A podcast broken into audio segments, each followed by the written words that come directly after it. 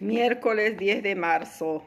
Evangelio de Mateo capítulo 5 versículos 17 al 19. En aquel tiempo dijo Jesús a sus discípulos, no crean que he venido a abolir la ley y los profetas. No he venido a abolir, sino a dar pleno cumplimiento. Les aseguro que antes pasará el cielo y la tierra que deje de cumplirse hasta la última letra o tilde de la ley. El que se salte uno solo de los preceptos menos importantes y se lo enseñe así a los hombres, será el menos importante en el reino de los cielos. Pero quien los cumpla y enseñe, será considerado grande en el reino de los cielos. Palabra del Señor. Gloria a ti, Señor Jesús. Buenos días, queridos hermanos. Hoy día se nos presentan algunas actitudes radicales de Jesús ante el Antiguo Testamento que habían hecho que él fuera considerado por los fariseos y demás judíos como un transgresor de la escritura.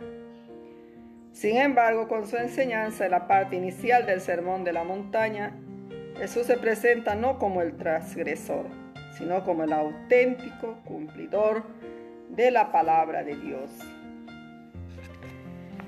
En este Evangelio de hoy de Mateo capítulo 5 versículo 17 al 19, Jesús nos muestra en qué consiste su misión respecto a la ley.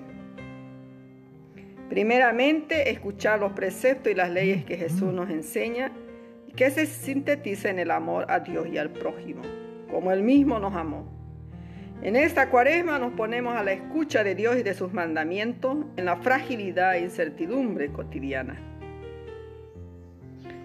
Segundo punto, observarlos para que seamos sabios y prudentes en todas las realidades de la vida, creando costumbres y relaciones justas, acordes a la voluntad de Dios. Crearlas es nuestro desafío. Como tercer punto, guardarlos con atención y cuidado para no olvidar las cosas que hemos visto con nuestros propios ojos en Dios ni dejar que se aparten de nuestro corazón un solo instante de Jesús. Cumplirlos es una condición para que tengamos acceso en el reino de los cielos, en el descanso eterno, en la paz, en la luz que se nos ha prometido. Enseñarlos, porque Jesús manifiesta que quien los cumpla y enseñe será considerado grande en el reino de los cielos. Pero la ley que propone él es el Evangelio, que supera el formalismo legal y enfatiza como contenido el amor y la misericordia. Preguntémonos, hermanos, ¿enseñamos el Evangelio de Cristo Jesús?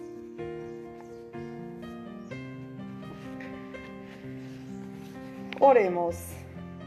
Señor Jesús, concédenos la gracia de vivir nuestra justicia con franqueza honestidad.